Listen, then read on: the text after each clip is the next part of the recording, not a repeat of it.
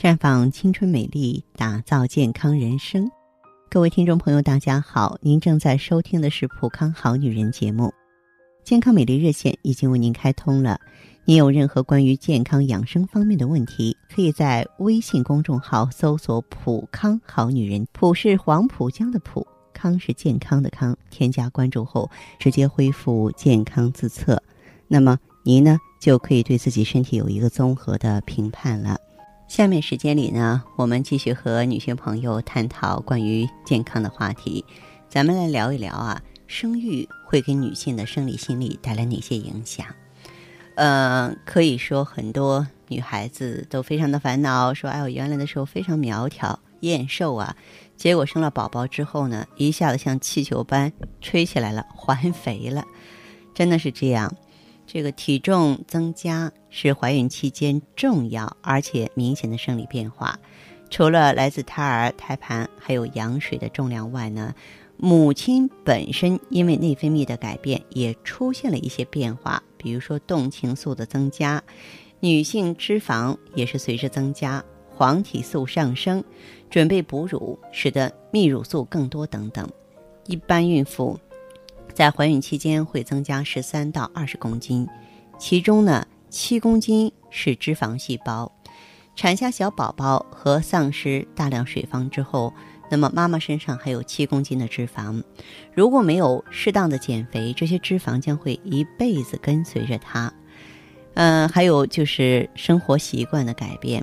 怀孕期间呢，很多女性朋友啊，由于不良的生活习惯，可以说。那种影响的话呢，是至深至远的。比如说，在怀宝宝的时候，为了让宝宝健康成长呢，就会充分的吸收一些营养，对吧？啊，这个人吃，然后呢，补的呢是多多益善。呃，可以说呢，如果说是有一些准妈妈补错了食物，吃了过多的热量，胖就胖到了母体本身。胎儿呢，却未必能够吸收到。妈妈胖了二十几公斤，宝宝生出来的时候只有两三千克的粒子屡见不鲜。日后呢，他瘦身的过程也会更加辛苦，难度更高了。再就是坐月子这个时期，为了达到产后补身的目的，那么传统坐月子的方式就是大量的吃麻油鸡呀、花生炖猪脚啊，高热量内脏类的食物。那么现代人。必须修正坐月子吃太油的观念，因为过去的人呢生活比较贫困，普遍有营养不良的现象，再加上医疗科技不发达，产妇在生产的时候大量的出血，造成身体虚弱。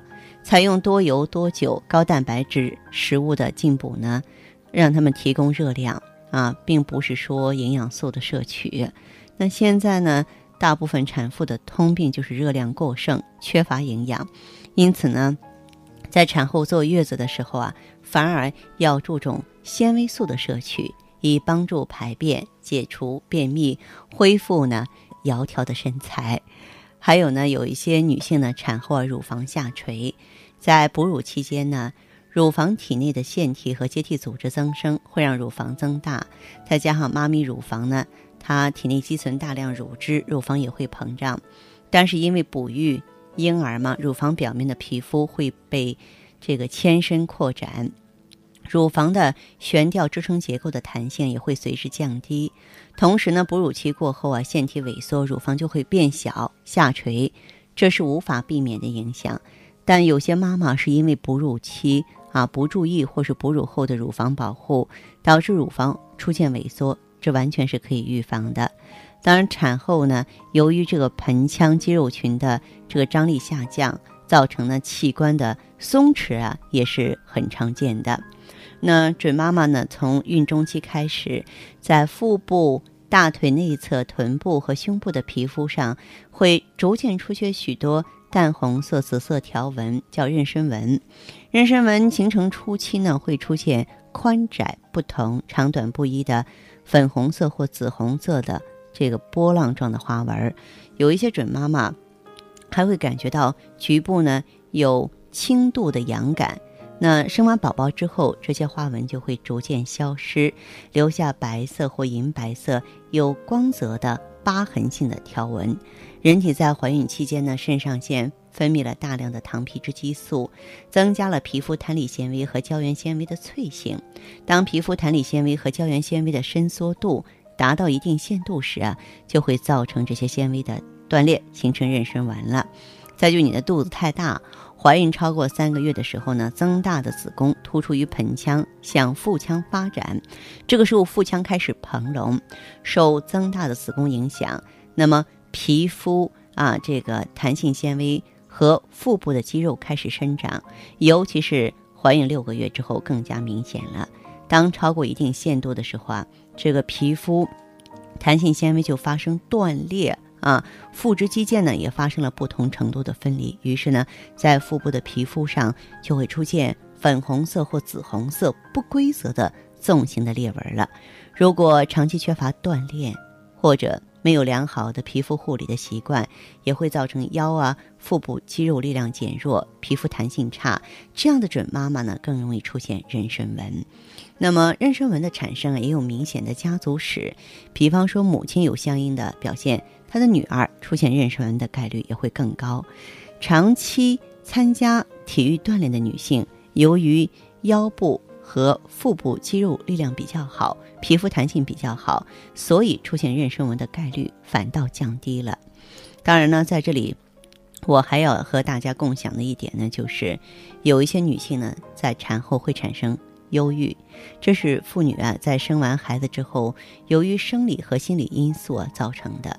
症状，比如说紧张、疑虑、内疚、恐惧，极少数的会有严重的绝望、离家出走、伤害孩子或自杀的想法。呃，因为产后时期呢是身体产生巨大变化的时期，这些变化呢会影响到一个妇女的心情和行为。在分娩以后几个小时之内，雌激素和孕酮的水平急剧下降，这一变化可以触发抑郁。与月经之前激素水平变化可以触发这个情绪不稳啊，还有紧张情绪是极为相似的。有一些女性呢，比其他人呢对这些变化反应更加敏感，她们更容易产生啊产后消沉或产后抑郁。再就是许多情感的原因啊，也会影响妇女的自尊以及她们应付压力的方式，这样就会加重抑郁。嗯，你比方说对怀孕产生疑虑是常见的，怀孕可能是非计划性的，即使计划怀孕九个月的时间，也不足以让夫妇啊适应照料婴孩的额外艰辛，婴孩也会提前出生，可能导致家庭或日常工作的应激改变。对此呢，父母往往没有预料到，如果宝宝啊先天缺陷，那做爸妈的就更加难以接受了。还有呢。混合性的情感，有的时候往往啊来自于他们的经历，也许是过早丧母啊，跟父母关系不好啊，这样呢就会导致他们对宝宝的情感缺乏信心。那么也许会担心养育孩子会导致痛苦、失望或者是损失。产后抑郁的一个主要因素就是缺乏他人的支持，新母亲配偶的稳定支持是怀孕期间和产后最好的安慰。配偶愿意承担家务和分担照料宝宝是极大的帮助。如果妈妈独身或是远离家庭，就会缺少这种支持。那么哺乳呢？一些新问题也会让新妈妈感到抑郁。如果说新妈妈无法哺乳或决定停止哺乳，也没有必要有负罪感，因为营养配方也能很好的养育宝宝啊。或者说你的配偶也能在喂宝宝方面有一定的帮助。这样呢？啊，作为产妇，她本身呢就会有更多的时间呢进行休息了。我希望听众朋友啊，在遇到这些问题的时候，不管是来自于自身，还是说来自于家人啊，我们都应该多一份体谅。真的是了解这些常识是非常非常有必要的。为什么呢？因为啊，作为每一个女人。成为母亲都是很了不起的。成为母亲不是说怀胎十月产下小生命的那一刻，而是作为一个妈妈，她要大手牵小手陪着孩子来见证他的成长，至少啊得有二十年左右的时间看着他长大成人。所以说，我们需要一个健康的心智，需要健康的身体。当发现这些蛛丝马迹不正常的地方，咱们要及时去干预，及时去修复才行。那么，当你需要帮助的时候，欢迎拨打四零零零六零六五六八四零零零六零六五六八。也可以在微信公众号搜索“普康好女人”，普是黄浦江的浦，康是健康的康。添加关注后，直接在线咨询问题。当然，您在公众号中呢，直接恢复健康自测，那么您呢就可以对自己身体有一个综合的评判了。我们在看到结果之后啊，会做一个系统的分析，然后给您指导意见。这个机会还是蛮好的，希望大家能够珍惜。